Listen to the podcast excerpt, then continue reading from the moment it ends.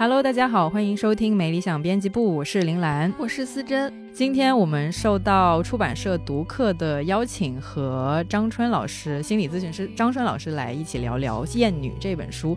然后呢，也会从厌女出发，聊一聊生活中我们的一些性别观察和感想吧。可以先请张春老师跟我们的听众朋友们打声招呼吗？没理想编辑部的听众，大家好，林兰好，那个思珍好，我是张春。你们刚才介绍我是心理咨询师，但是我觉得我还有一个在我的身份认同上排名第一的身份认同是作家，然后第二是心理咨询师。哦，我那我们还是先从《厌女》这本书先稍稍开始聊起吧。其实还是挺好奇，张春老师第一次听说就是上野千鹤子的这本《厌女》，大概是什么时候的事情呢？非常早，我不记得我是在什么途径知道的啊，但是当时好像买不到这本书，然后我不知道从哪儿下了一个电子书，而且我看完了发在我的豆瓣广播上讨论了一下，也没有人跟我讨论。我当时说这本书呢，如果谁想抑郁就可以看看这本书。我当时广播大概是这个这样一个说法，但是也没有人回复，好像。所以其实像这些年，就是从《艳女》刚出来到最近的在读客这边重版了嘛，其实。我觉得好像对上野千鹤子也好，对于厌女的这个概念也好，我们的那个公共舆论可以说是有了一个很大的一个改变，对改变的。您在这方面有没有对对是对有没有有没有一些体感呢？就觉得从以前那个豆瓣广播都是无人问津，到现在应该是一番不太一样的景象。有啊，有很强烈的感觉。今天好像“厌女”这两个字，嗯，说的就很多了，而且基本上不需要解释了，已经至少在我目之所及的这个舆论范围里面，“厌女”这两个字已经被解释过了。不过这也是我的想象而已。其实不都说嘛，大家都生活在自己的同温层，说起来是普及了，但是也很有可能并没有。像上野老师的这本书，其实算是我们自己可能也读了挺多遍的，因为各种写稿的那个需要，以及就是因为很多的性别议题，它其实反反复复，你会发现好多东西好像那个书里面 其实已经能解释很多这几年反复出现的一些性别的。呃，议题吧，会觉得上野老师其实在这本书里面写的还挺挺全面的，就是在我这个有限的认知里面，所以其实也挺好奇，张春老师，您当时读这个书，对哪个方面比较有感触，或者觉得印象挺深呢？我印象最深的就是所有的人都更爱男人，嗯，就所有的人都不喜欢女人这个事情，这个事情它听起来太不可思议了。就是乍一看匪夷所思，仔细一想，果然如此。我记得我第一次看完这本书，我对我对这个东西我感觉很震撼。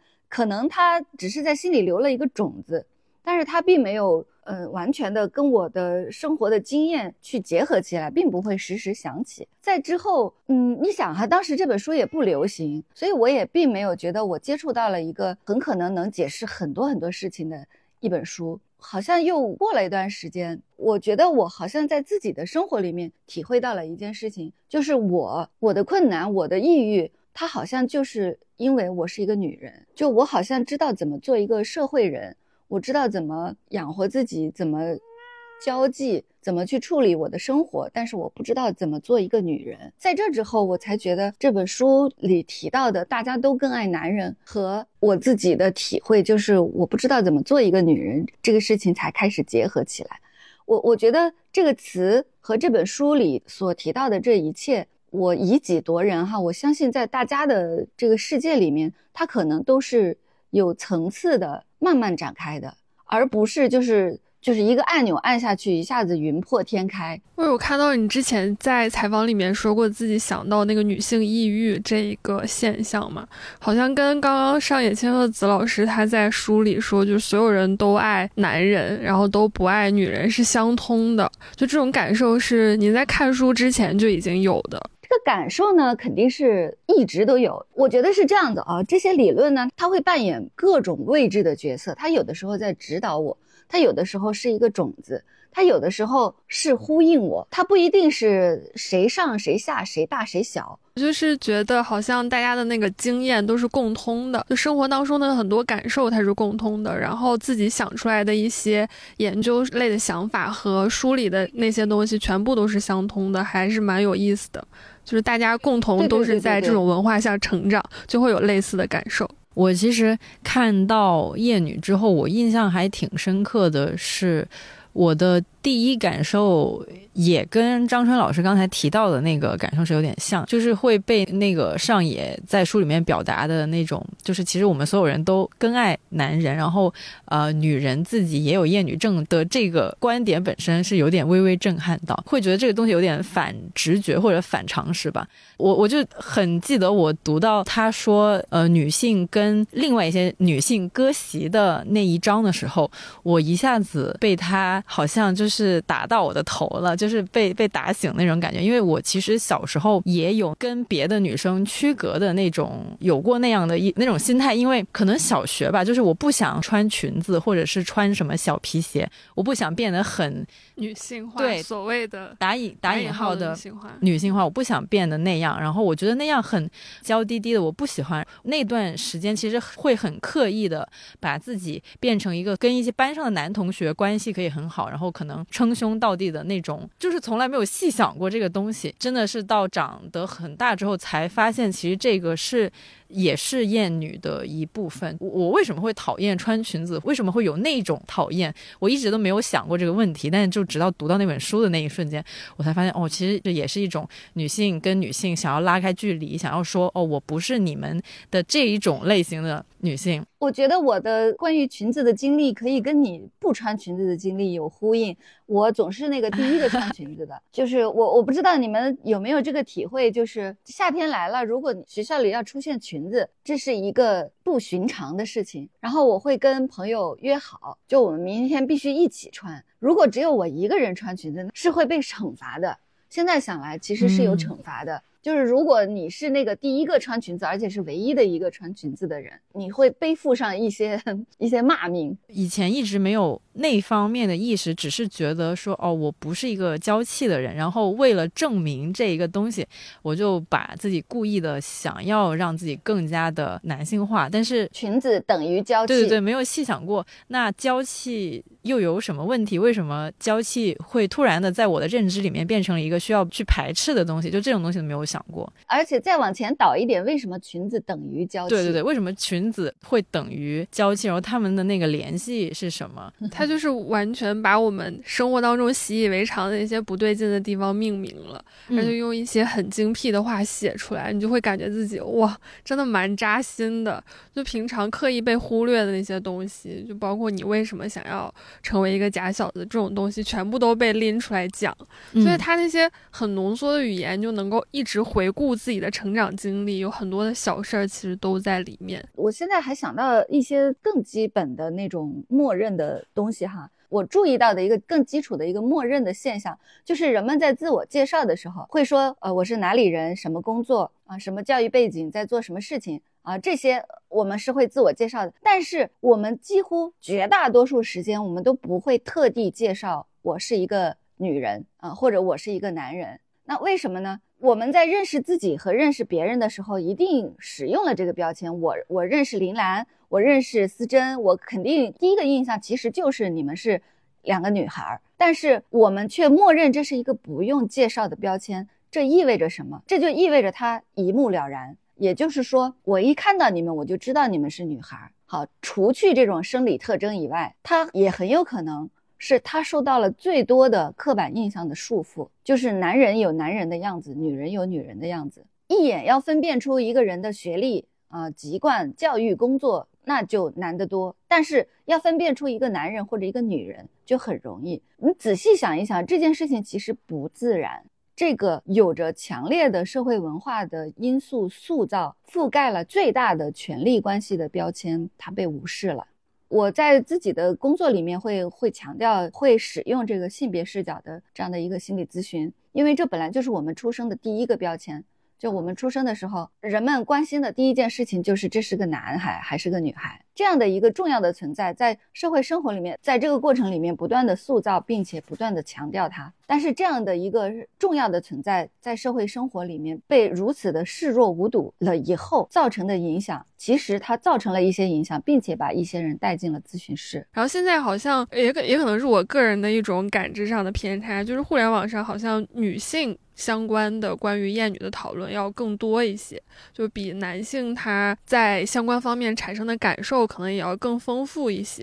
然后，所以联想到了，肯定的，联想到上野千鹤子老师，他之前在自己那一本《身为女性的选择》里面，他有说过一句话，他说：“男人其实一点都没变，只是女人的容忍度变低了。”就是你会怎么看待这句话呢？你说讨论这些话题的男人少得多，那是肯定的，因为不关他的事嘛。那关他事的呢？要么就是一些非常稀少的这种非常正直的人，然后还有一部分就是他可能觉得有利可图的人。其实说到底，我们女人为什么讨论这个？因为我们有利可图啊，这就是我们的切身利益相关的事情。那当然，我的利益我主张。啊，我觉得这个是很正常的。我觉得永远都是这样。沿着这个问题，我其实还有另外一种感觉，就是这个话说起来不太好，但是有时候会觉得很多事情上好像。女性之间的那个，咱们之间还会有很多的一些不同立场的一个争吵，但是另一方面，男性就好像很简单的能团结起来。有时候觉得这事儿怎么会这么的不均衡呢？但是又很难，就这个事事情又很难解决。明白点说嘛，比如说去年就一度很很热的全西西跟上野千鹤子老师对谈的那个事情。应该女性内部的那个分歧其实也都挺大的，你就觉得很多事情好像男性很容易隐身，就这个我也不知道怎么去调整这样的一个东西。举例，这个女性之间的这种争吵，甚至是暴力也是非常惊人，对对，这个量级，对的，是的，是的。反正我自己的经验是我挨女人的骂比男人多多了，嗯，但是我吃男人的苦比女人多。今天我的基本感受是，这个世界对我都不友好。我那个时候正好也有接受一个采访，他有说，他说我发现你对这件事情一句话也没有说。我当时的想法就是，首先我不想骂他，其次我也不想骂那些骂他的女人。嗯，在我的这种公共发言的这个一个基本想法里面，就是其实沉默是很难的，在这件事情上，我想要保持这不太容易的沉默。然后另一方面，我们体会到的这种女性的撕裂，哈，你就会发现，哎，本来你说好，我们都在争取女人的利益，但是这个利益一说下去，这个利益的细分多了呃，比如说结婚的和已婚的，出国的不出国的，然后有钱的没钱的，生孩子的和不生孩子的，生男孩子的和生女孩子的，你看。就是无数啊，好多，有可能有一些人看着这样的场面，看着这种争论，我收到过一些这样的反馈，就是面对这种争论，有一些人会会很难受，就是不知所措。我好像应该要选一个立场，但是我又觉得选哪个，嗯，我都不舒服，不能行差踏错。其实这种情景或者这种忧虑，在我的工作里面，我我听到了很多，哎，有相当一部分的来访哈。我我我觉得这是一种新的类型的来访，我相信在这些年之前，这样子的来访是是很少的。这个新的类型的来访就是对女性主义的抑郁，我是不是一个合格的女性主义者？这个让我想到一个更大的问题，我不知道我今天能不能说清楚哈，因为这件事情我只是一直在脑海里想，我还从来都没有归纳过，我来试一试。今天我能不能在咱们没理想这里把它说清楚哈？就是我在微博上我问过一个问题：为什么当好人比当坏人难？我觉得这里面其实有一部分就包括这样的冲突。比如说像我这样，我我不想骂任何人，那它意味着我在赞同谁呢？回到那个当好人和当坏人这个，我想了很长时间，我觉得好像是这样子的：当坏人只有一个逻辑，就是你要当强者；坏人的逻辑是。弱肉强食，就如果你是强者，你就可以伤害别人，因为你有这个能力，你可以，这就是坏人的逻辑，就是弱肉强食。但是你要当好人，首先你得比坏人还强，因为如果你没有比坏人强，你你就被坏人消灭了，你连活人都当不了，别说当好人了。所以首先你要强，其次你在强的同时，你的目标里面还包括你要若有所护。我找一下哈，我的微博里面当时有很多人在回复，有一些讨论，然后这些讨论也给我一些启发。这个李春银桑说，他的猜想是因为一个成熟的好人不仅要善良，还要平衡、健康、豁达，接纳内心的坏，甚至允许自己也坏。还要不惧怕被评价为坏，又有不疑的做人道德原则。不够成熟的好人则容易随着经历增加而心灰意冷。然后还有就是这个妹妹羊说，心里会觉得当好人得有好回报。还有好人不允许自己发疯。然后酷名字说，当好人的要求越来越高。这里有五十多条回复，我觉得也给了我一些启发。但是我我想象的那种更根本的原因，好像就是这样子。那回到这个。嗯，性别议题上，就是首先这个女性主义的目标是什么？其实这个就是众说纷纭哈。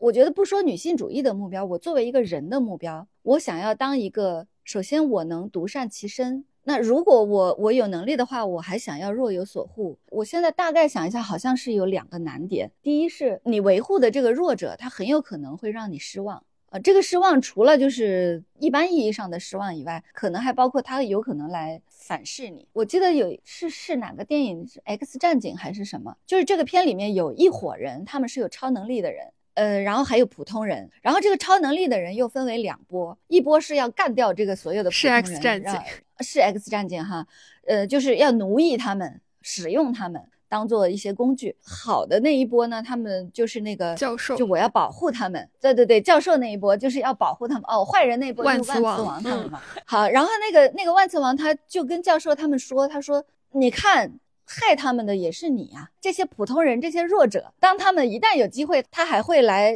发难这些超能力的人。他说你为什么要保护他们？你为什么不加入我们？就是我我我觉得这就是那个问题。当那个好人在这样的一个奇幻故事里面，他就这样鲜明的把它说出来。因为哈，当那些坏人不来坑害这些弱者的时候，这些弱者就会害怕那个原来的那个好的那个超人。为什么呢？因为你太强了，我我不允许这么强大的存在在我的身边。你的存在对我就是一种威胁。那当他没有别的威胁、更大的威胁的时候，你就是那个最大的威胁。啊，另外一个就是这个意愿，最基本的就是我为什么要为你们，这是个人选择上的一种难。那第三点就是，即使他也允许你，他也不来害你，他允许你帮他，同时呢，呃，你也有意愿帮他，你也有能力帮他。这里面还有第三个困难在于，在于你们的权利太不对等了。因为如果你是一个强者，然后对方是一个弱者，你们有着这样强烈的不对等的这种权利关系的话，你要帮他也很难。呃，我我举一个不是很恰当的例子哈，比如说在咨询里面，有可能别人来找我，就是因为他觉得我我做的好，我这个人是一个好人，以及是一个聪明的人。比如说有一个人说，他说我想离婚，我很纠结，然后他周围所有的人都反对，他来找到我来跟我谈，我说我觉得你离婚完全有理由，我赞同，但是他仍然在纠结，对不对？当某一刻他决定不离了的时候，这个时候他不知道，不管我做了什么。或者没做什么，这时候他就会感到另外一种压力。我觉得这个压力就是来自于他的认识里面我太强了，他会觉得我现在不离，而你对于我不离是不是很失望？然后你的这种失望是不是因为你其实是想让我加入你，我成为你所提倡的某种主义的一分子？因为我感到非常大的压力，所以我觉得这个压力是来自于你对我的剥夺。我我不知道我说清楚了没有？如果我不是一个在他的感受里边这么有权利的一个人，有可能我说我觉得你离好，我赞同，我觉得你离的有理由，我和你周围的人看法不一样，那我可能只是各种声音中的一个。但是如果我他觉得我非常的有权利的话，我的这个声音又成为了一个非常非常有压力的声音。我觉得你不止赞同，你还 push 我，你还压迫我。这样子的情景下，我要去行使支持他这件事情，我要去做支持他这个行动，在技术上是很困难的。这个第三点的难就是技术上的困难，你不能乱说乱动。当然，我刚才是举的一个不那么恰当的例子，因为绝大多数人都不会觉得我那么有权利。呃，我只是一个他们付费的一个服务者。我就是刚刚听到你举那个例子之后，我汗毛都立起来了。尤其是第三个原因，就是如果你在对方看来是比他权力地位稍微高那么一点点的，你去给出一个确定是高很多的，哦，高很多的，然后你给出他一个确定性的答案，他不按照你这个去做的话，他就会产生很大的压力，而且可能会觉得你是因为你能这么做，是因为你有特权，好像如果我不这么做的话，就就是低人一等我。会被你伤害对对会被惩罚。对对对对对，这个是我之前从来没想，过，因为我太有权利了。谢谢你告诉我，你从来没有想过，因为我我也是第一次把这个思考把它提出来。我我不确定它是一个新的思考，还是说一个大家都知道的。我只只是我想的很晚。仅代表个人，我之前没想过这个，因为我会人他习惯性的会趋同于你同意我的观点，或者说你能跟我达成一种共识。但如果你达不成共识，可能会产生一种说服的倾向，这是我会比较容易出现的一种状态。所以我从来没想过，当我在跟对方辩论，或者是想让他同意我的时候，可能对对方来说也是一种 push，或者说是一种强迫性的观念。对，通常我们日常的这个谈话里面，这种情景也是会出现的。但是我们刚刚讨论的就是你要做一个好人和做一个坏人的这个难处。然后你看，回到网上的这些争论哈，有的人有的时候我们看到一些女性被女性骂得很很厉害的这种时候呢。你看我我我也会有一种矛盾，就一方面这些骂人的他也只是在说他自己的话，但另一方面他说他自己的话的时候，他有没有意识到他有多少权利？他的这个骂是不是仅限于他自己的表达？反正我我想不清楚，我自己的一个做法就是我不说话。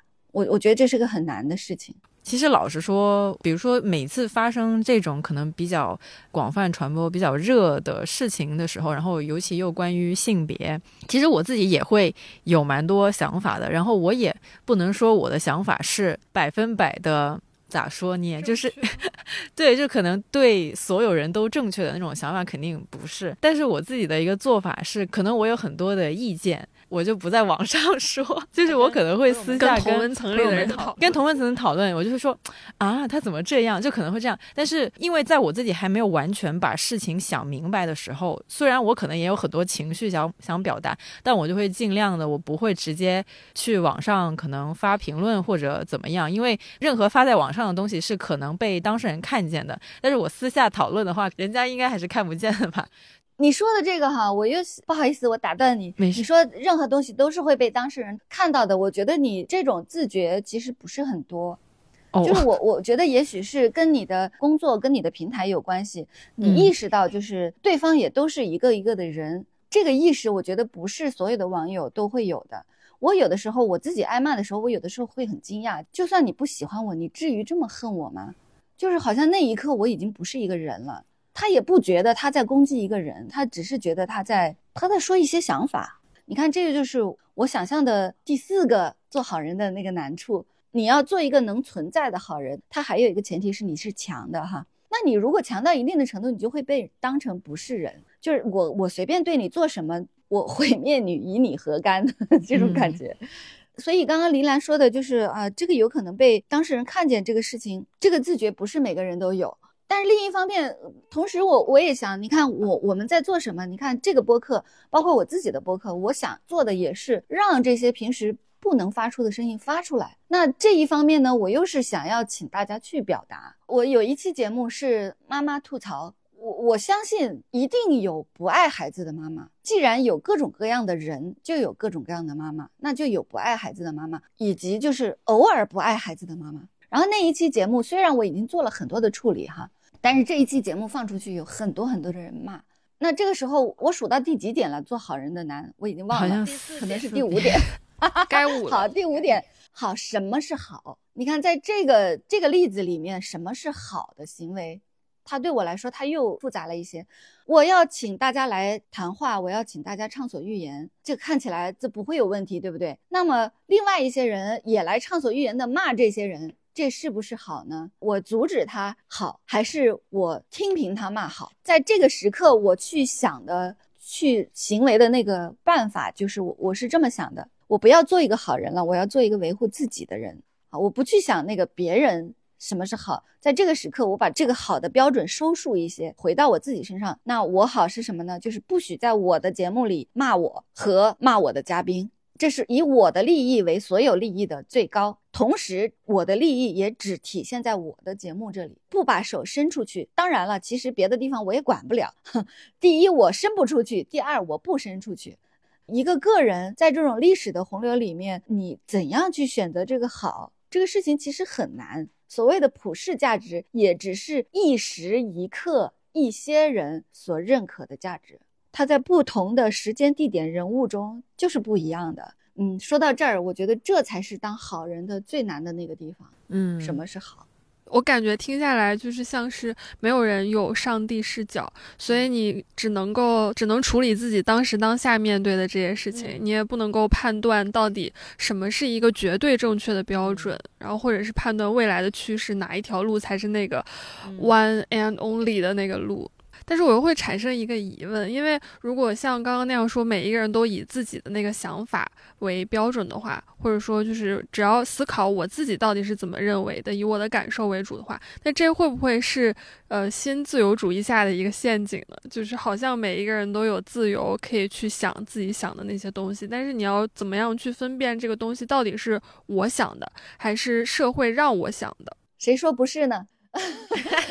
我觉得你你说的很对，我相信到了某一个时刻，你的思考就会走到这个路口。我我也没有答案啊，我现在的基本做法就是不活动、不社交、不思考，三不主义，来避免被那种被外面的东西带着走。也也有的时候，我要撒开手被他带着走，那哎呀，就是很难。其实这根本上来说，我是在避免困难。就有的时候，我我想啊，这也可能也是一个个人主义或者是自由主义的一个体现吧。就是我我有的时刻，我我我畏难，我就逃回来，回到我的一个基本的那个那个生活，就是我就吃吃睡睡，看看垃圾剧，吃吃垃圾食品，做一个垃圾人。然后在有些时刻，我养一养，然后攒了一点精神，然后我再去有一点余力，做一点点事情。我其实对刚才你有提到，就是慢慢出现的一种可能比较新类型的受访者、来访者比较感兴趣，尤其是女性，她可能因为接受了一些女权主义的。思想或者理论之后，会产生一些撕裂或者是抑郁的情况。其实像我们自己可能生活中还没有到非常严重的情况，但是我我觉得感受到撕裂的一些情况还是蛮多的。不知道思珍有没有，多多少少都有一点。所以不知道您自己有没有那种比较撕裂的 时刻，然后您会怎么样去处理那个撕裂呢？我有啊，我当然我刚才提到的就是我爱女人的骂比男人多多了呀。我觉得我是一个，我对于我这个性别的利益非常的主张，对吧？呃，但是呢，骂我的人也是以对这个性别的利益的主张为名来骂我的。当然，这是最近的现在的情况哈，以前骂我的不止这些。我还是要把这个单位把它收束一些，把它收拢一些。其实我是没有组织的，我是没有别人的，可能是得接受这样的一个现实，就是我只有一个人，那我只有我自己。再加上一个真正的这个世界的一个前提，就是我和所有人的关系都首先是权力关系，也就是说，我和他人之间的关系，我们都想互相控制。那有了这个前提呢，我就可以多理解很多事情。比如说，我跟你们在谈话，此时此刻我们也在互相控制。比如说，我现在在说话，我其实就在控制你们听我说话。而不许你说话。当然，这个控制和这个权利是流动的。有的时候我也听你们说话。那我们在一个一定的约定的前提下，我们让这个权利不停的来回倒，这样就形成一个交流。那我去想，我和他人的关系的时候，所有的人都想控制我，这就是一个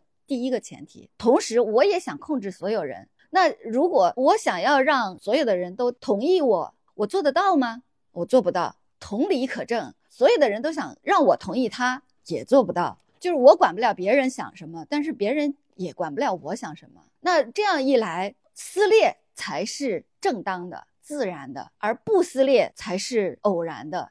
有一些时刻，比如说我们此时此刻在这里谈话，我们是以有着同一个目标，我们要谈论这本书，谈论这个话题。这里面我们会产生疑惑，嗯，甚至产生不同的见解。但是我们有一个想要完成这个对话的共同的利益，为出发，好，我们可以完成这件事情。但是有很多的时候，呃，我们没法达成合作，有时候能达成短暂的合作，绝大多数时候都不能合作，那就不合作。因为你不想跟我合作，其实我也不想跟你合作，那我们就不合作，我们就保持撕裂。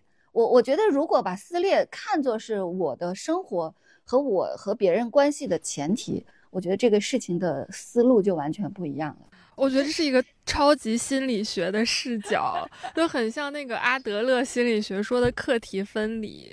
有的时候你的想法跟我的生活是没有关系的，它是两件事。嗯，对我我觉得心理意义上它是课题分离，在社会的意义上它就是权利，呃，它就是我们都想互相控制这件事情，其实是天然的和正当的。就是我们提到控制这两个字，特别是我们女人有一点回避，有一点害怕。就觉得这里面一定存在着竞争，存在着冲突，但是其实你躲不躲，它都在啊；你跑不跑，它都是存在在这里的。所以好，现在我们就知道了。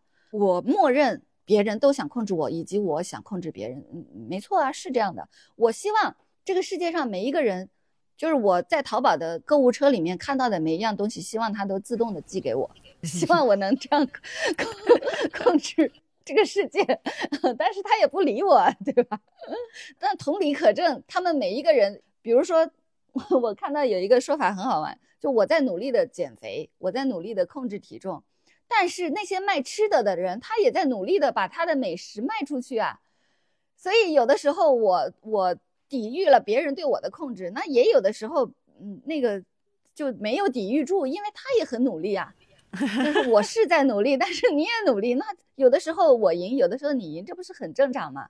啊，所以释然，释然一切，各搞各的，各的就行，撕裂是常态。对，你说到我们今天在这里在进行一个很顺利的对话哈，嗯，我想到就是有人提议我可不可以再做一个我和那种一对一的播客，其实这种播客太多了。就是你请一个人来谈谈这个人擅长的事情，然后谈谈他的观点，这种很多。我想做一个播客，我就想做一个，就问一些不愉快的问题。其实这真正的我，真实的我想问这个世界的问题。比如我想问每一个嘉宾，第一个问题就是你的生活有意义吗？这是我真的没见到每一个人都想问的问题。我想问问那些那些大佬、那些大咖，他们到处发言。如果我我要做一个节目的话，我就只想把他们请来。第二个问题是有意思吗？我不是恶意的，我不是恶意的，我是真的想问别人这些问题。我在想象一个前提，就是我不是想要把这个对话。非常和谐的进行下去的这样的一个前提，当然了，我以这样的前提去做一个节目的话，也很可能是请不来一个嘉宾的。反正我就先想想而已。如果有人说想听或者想上，也就做一下，招商招商，留言 对，可以留言说一下。我刚听到就是你说想做一个垃圾人，整天看垃圾电视剧，就也写一些相关的评论什么的，我就觉得很开心。因为我的梦想也是当一颗沙发土豆，就是除了吃和看电视之外的什么都不做，可以这样子在沙发上躺一整天。正好之前有听到你在随机波动聊再见爱人那一期，我觉得听的我好过瘾，我就是频频鼓掌，非常精辟。所以也想问问你最近有在看什么综艺或者是电视剧？吗？我刚刚昨天看完一个剧，哇，这个剧真是把这个古言真的是看的个溜够哈！古装言情奇幻仙侠，我可能都看了，因为这是我最喜欢的那种垃圾。就 是我最近看的那个设定哈，太牛了！就是这些古言都是，比如说一这个男主要爱你九万年啊这种的。那真的是海枯石烂的那个那个爱，然后这个男的呢，就是超强、超深情、超有钱、超帅、超多人爱，但是他就爱这一个女主。我刚刚昨天看完那个结局的那一部，这个更厉害。这个女主本来是一颗蛋，然后这个男主把他从蛋里孵出来，反正神隐就是我我。啊，对对对，哎，你也挺熟的，对，你怎么这么熟？来交代一下。我就是真的电视剧儿童，基本上什么电视剧都会多少看一眼。对，嗯，你看，你看，我我觉得这个设定里面哈，这个男人他除了是他的男人，他的师傅啊，有的剧里面是讲那个师傅的，有一个是杨幂还是谁演的那个里面三生三世嘛啊，对对对。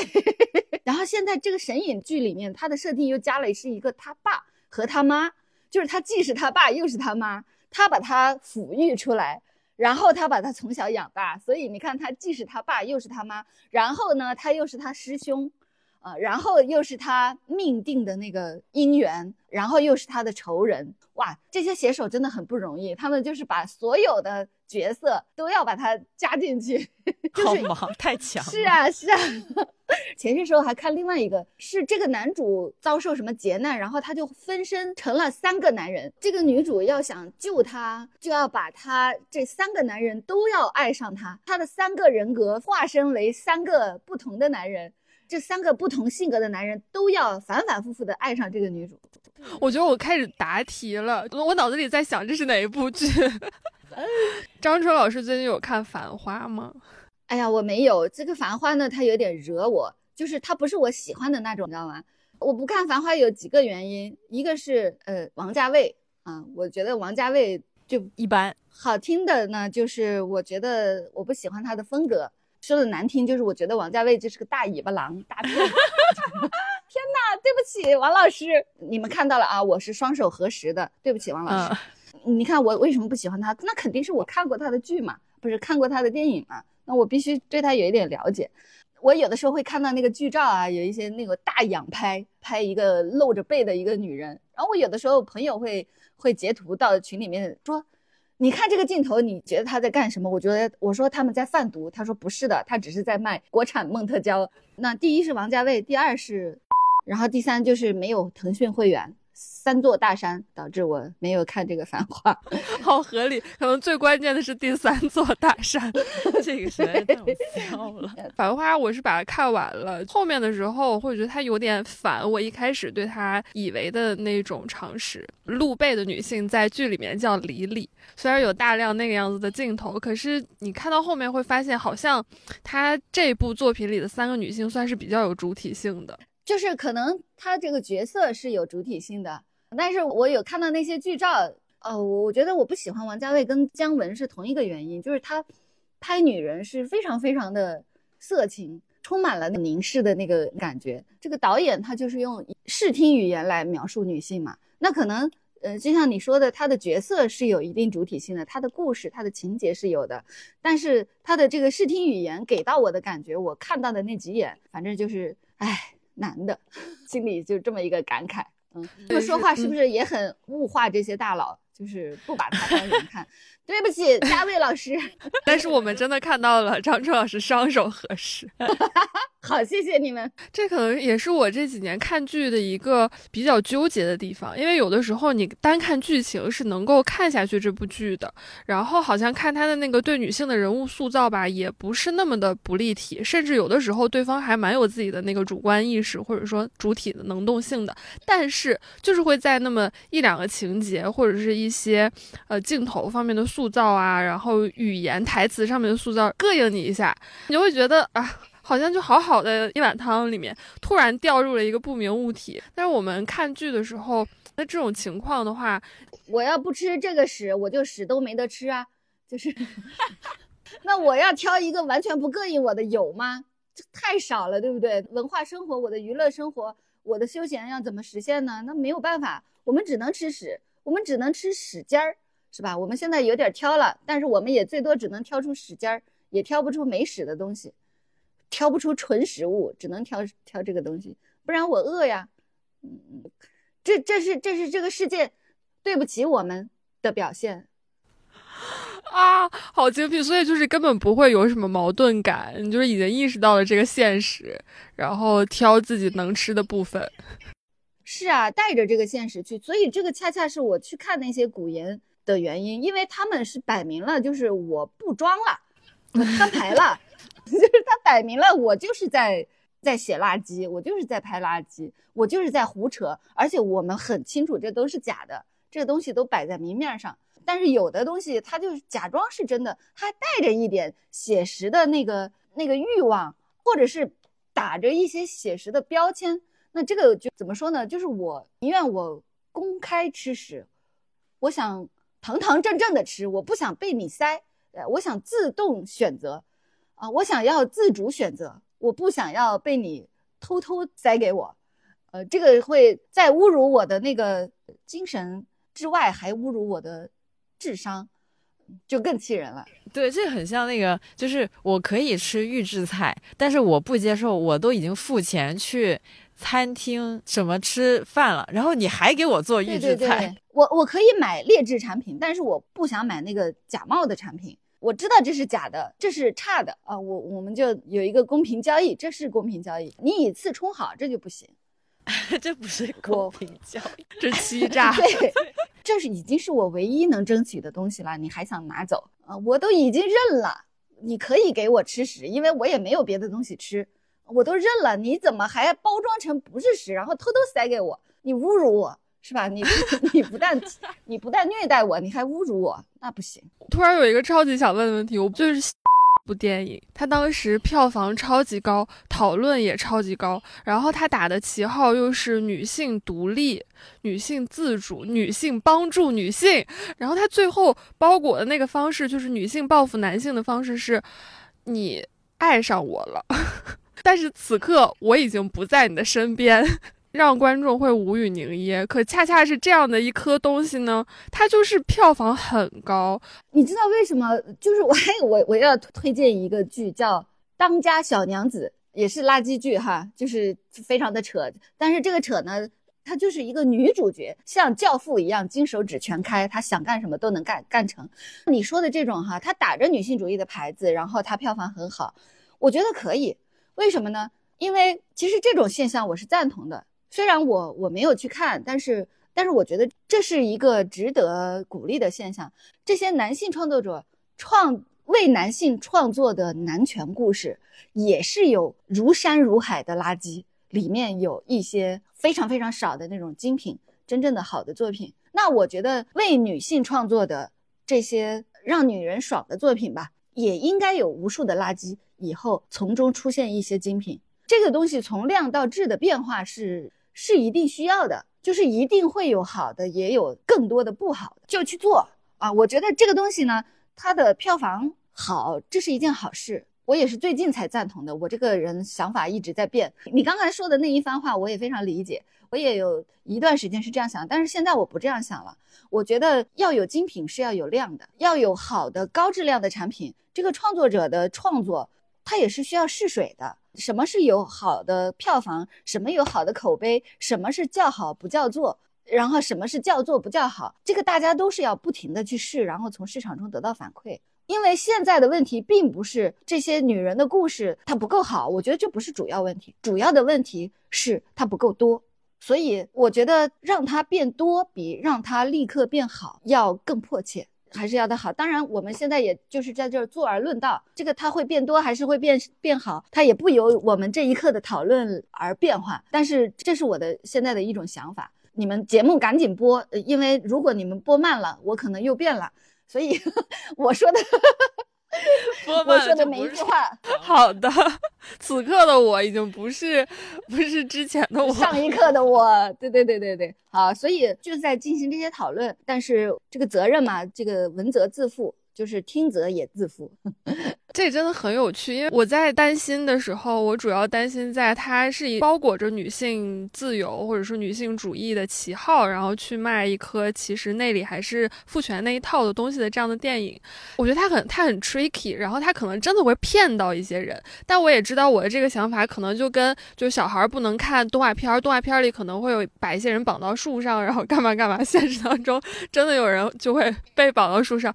我觉得是。是有一些相通的想法的，我就是在这种事情上会产生一些我不能够控制的、有点愤怒的担忧，然后好像自己莫名其妙就变成那种举报的家长。嗯，但是你没有举报嘛？对，但是就是会心里说我要报警，对，我要报警。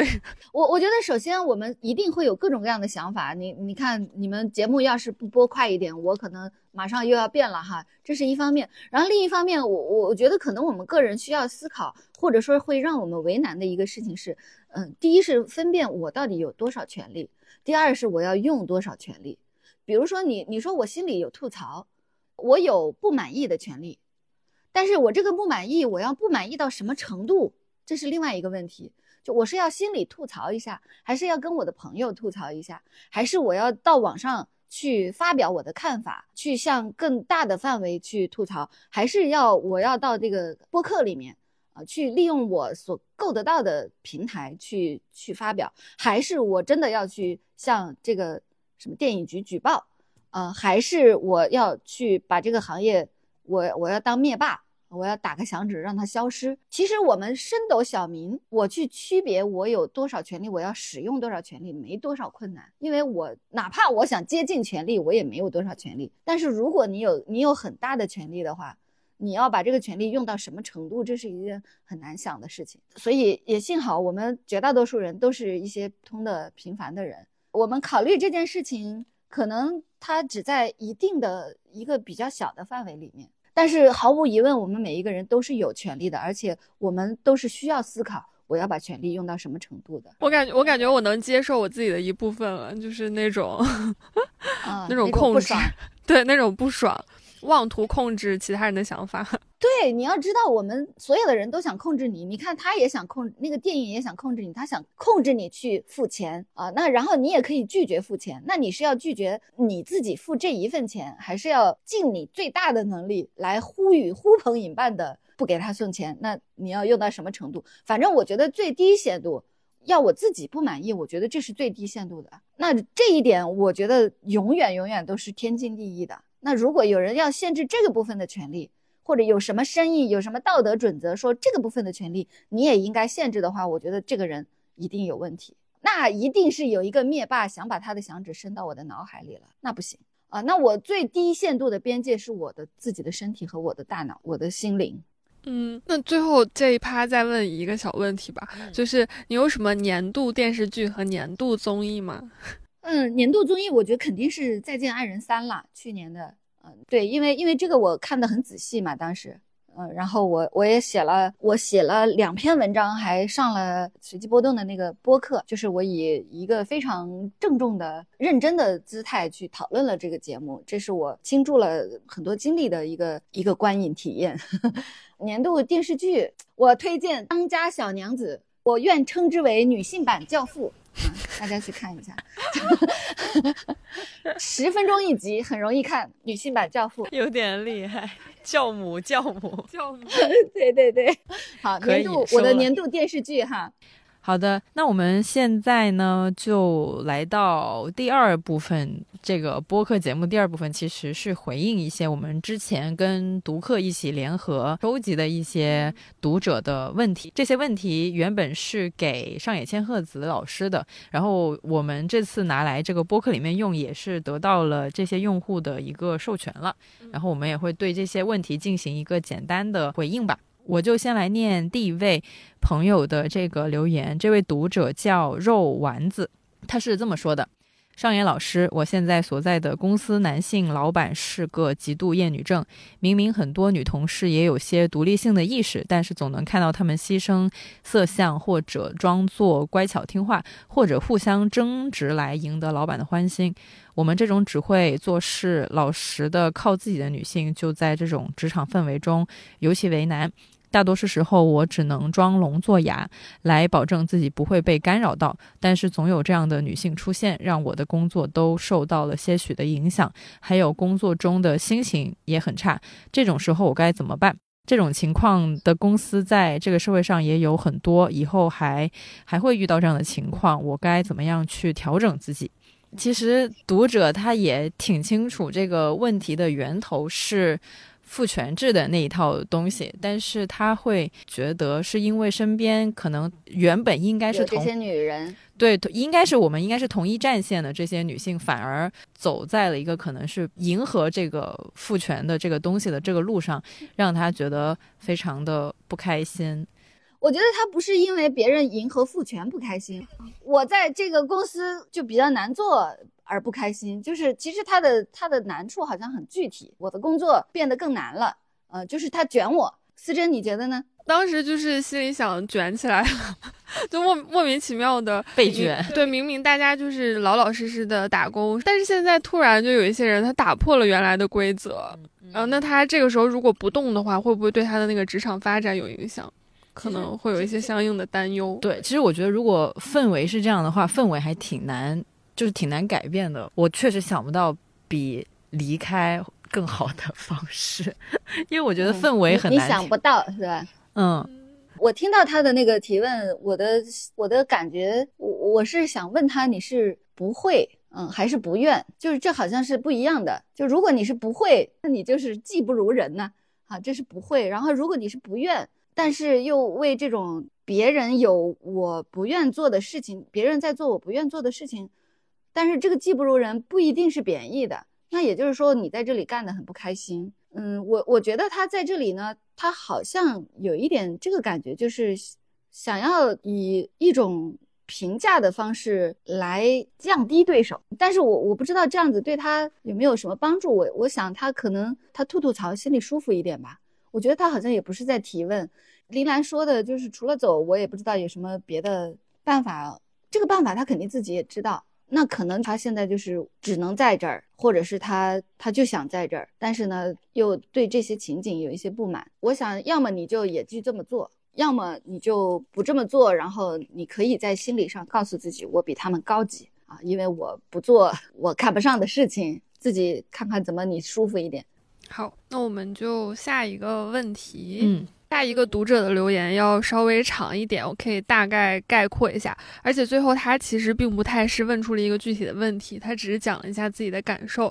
我觉得他写的还蛮好的，很真诚。这是来自读者一个小标点。大概写的内容是他小的时候父母异地工作，从五年级开始他就跟着父亲一直长大，可以说是就是父亲带大的，所以他性格很争强好胜，性子很急。但是与此同时，来自母亲的影响就很小。他用的说法是整个人也不太女性化，因为似乎觉得那样子就是弱的。然后他和他弟弟在家里也是只怕父亲的，在家里开玩笑的时候还会夹杂着一些对母亲的贬损，觉得他不够灵巧。最夸张的事情是一起说我们三个都是姓什么什么的，但是妈妈不是。他现在回想起来，感觉整件事情都非常的惭愧。然后他后来上学选的父亲也是那种男性化的，周围同学男生也居多，所以讲的都是一些宏大的叙事。他经常就会容易为自己的小心和敏感自责，觉得自己为什么那么弱呢？为什么不能大方坚强，什么都不在乎一点？他为此还纠结难过了很久。而且最后他说，他也没有成为父亲和导师的骄傲。在学业和心理的双重压力下，焦虑、抑郁了。这个时候，他最亲近的三位男性，就是他的父亲、导师和前男友，都没有办法理解。接住他的人是妈妈，是他一直觉得有一点弱，那么有那么一点点钝的妈妈。他说他明白。这个读者这个时候才明白，原来女性力量这么的强大。从前她不太喜欢的，或者说拒绝的一些母亲的特质，是对父权世界的投名状，也是一种慕强和恐弱。但是现在他就会开始更相信女性的力量，觉得没有什么优点是特别属于男性的，也没有什么缺点是特别属于女性的。他开始跟自己和解，从父亲的女儿到母亲的女儿。虽然这个过程花了很长的时间，但很值得。他现在说自己喜欢作为女性活着，大概是这样的一个留言。我觉得这个就是《艳女》这本书可以做到的一些，算是微小，但是也不算那么微小的事情吧。就是我读他的这段话的时候，还是觉得有些触动的，因为能感受到他是一点一点的，慢慢的意识到艳女这个事情以及妈妈的。强大，还有妈妈的这种呃，可能代表的一些女性力量吧。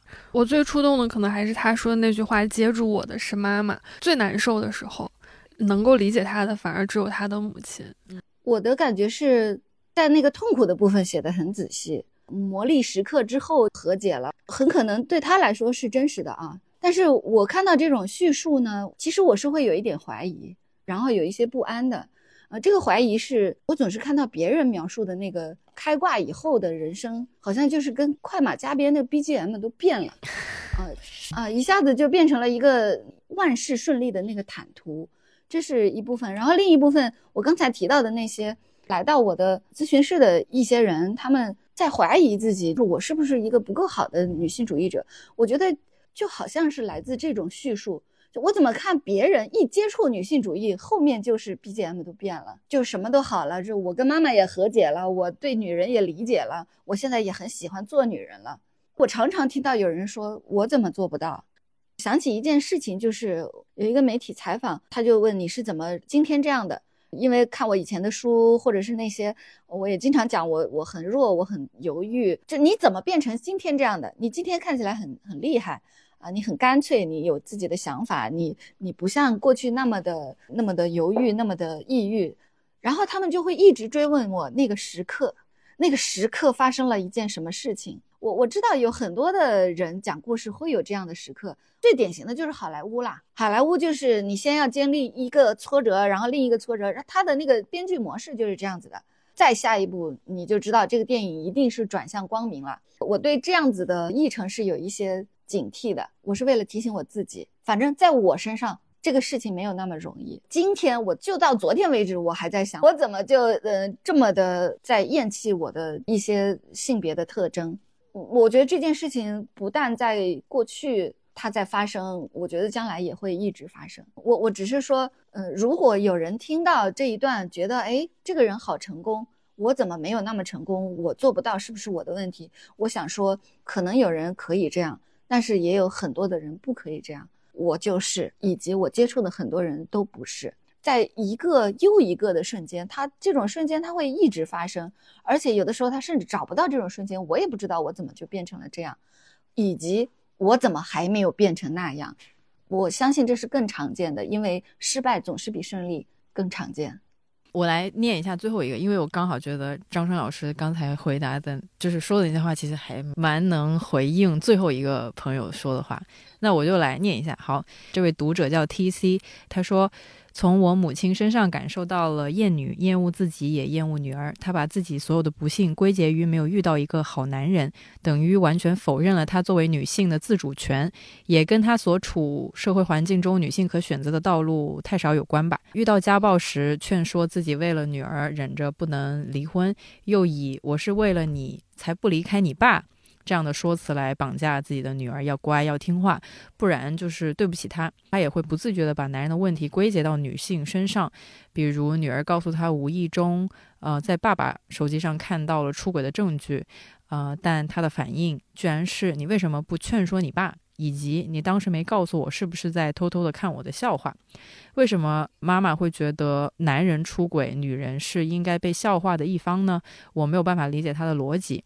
母亲养育我的过程中付出了很多，也牺牲了很多，这也是她会厌恶自己女儿的原因之一吧。要不是生了你，我本可以离开你爸，可以继续工作。我很想知道母女之间的这种互相厌恶有办法消解吗？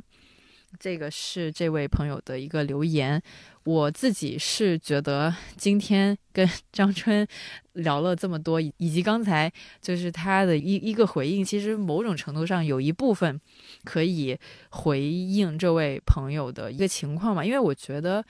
首先，我看他的留言，我能感受到他应该是就是处于那种撕裂里面，就是他自己本人可能是有一点点这种呃女性主义的觉醒也好，或者是有一些知识，所以其实他能意识到他妈妈。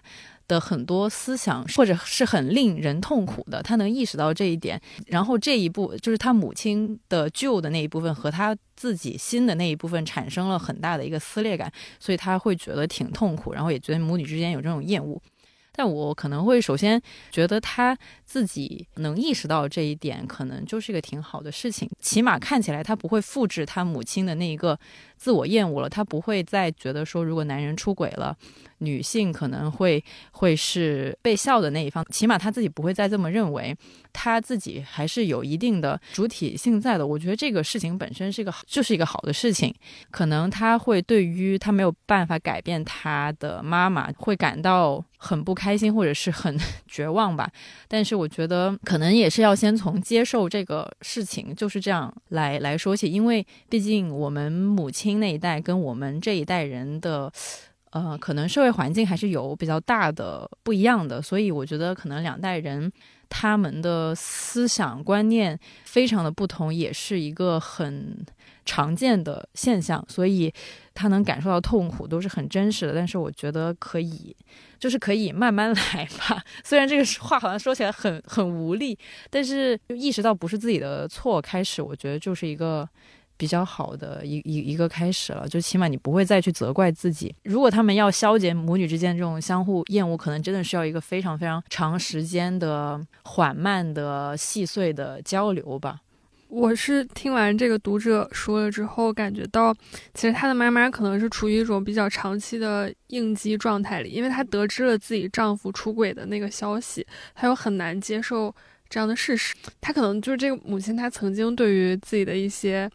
决定他就是有犹疑的，所以他才会说，如果当时不是生了你，我就可以去工作啊，就之类类似的话。我觉得可能他的妈妈也在消化这些事实吧，但是消化或者说认识到真正的问题所在，他是需要勇气的，也是一个挺漫长的过程。他得一点一点的接受自己这些年，接受自己这些年的遭遇，才能够。跟自己的女儿好好相处吧，然后才能够好好的接受自己。所以这个过程，我觉得很难。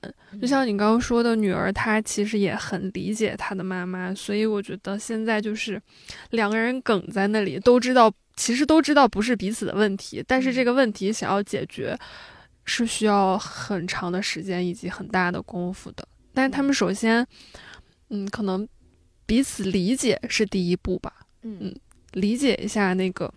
对方的不容易是很重要的一步。嗯嗯嗯，我我觉得你们都是很很很友善的，以及以以这种和解为出发点来谈你们的看法哈。我觉得不和解也行啊，就是就不能彼此厌恶嘛。我我觉得可以厌恶。嗯，你妈生你，但只是正好就是是这个人生的你，那我觉得。不和解也可以，大家过得去就行了。以前看知乎上有一句话，他说：“人大了才知道，你小时候觉得你爸妈讨厌你，你大了才知道他们是真的讨厌你。”我我觉得这完全有可能，正好你们有血缘，但是很有可能你们这两个人就是不对付的两个人。不和解也可以啊，如果有一些事情必须要有有一点合作，比如说得合作过年啊，或者也可能现在已经不用合作过年了，就不要和解呗。厌恶就厌恶，厌恶怎么了？不可以吗？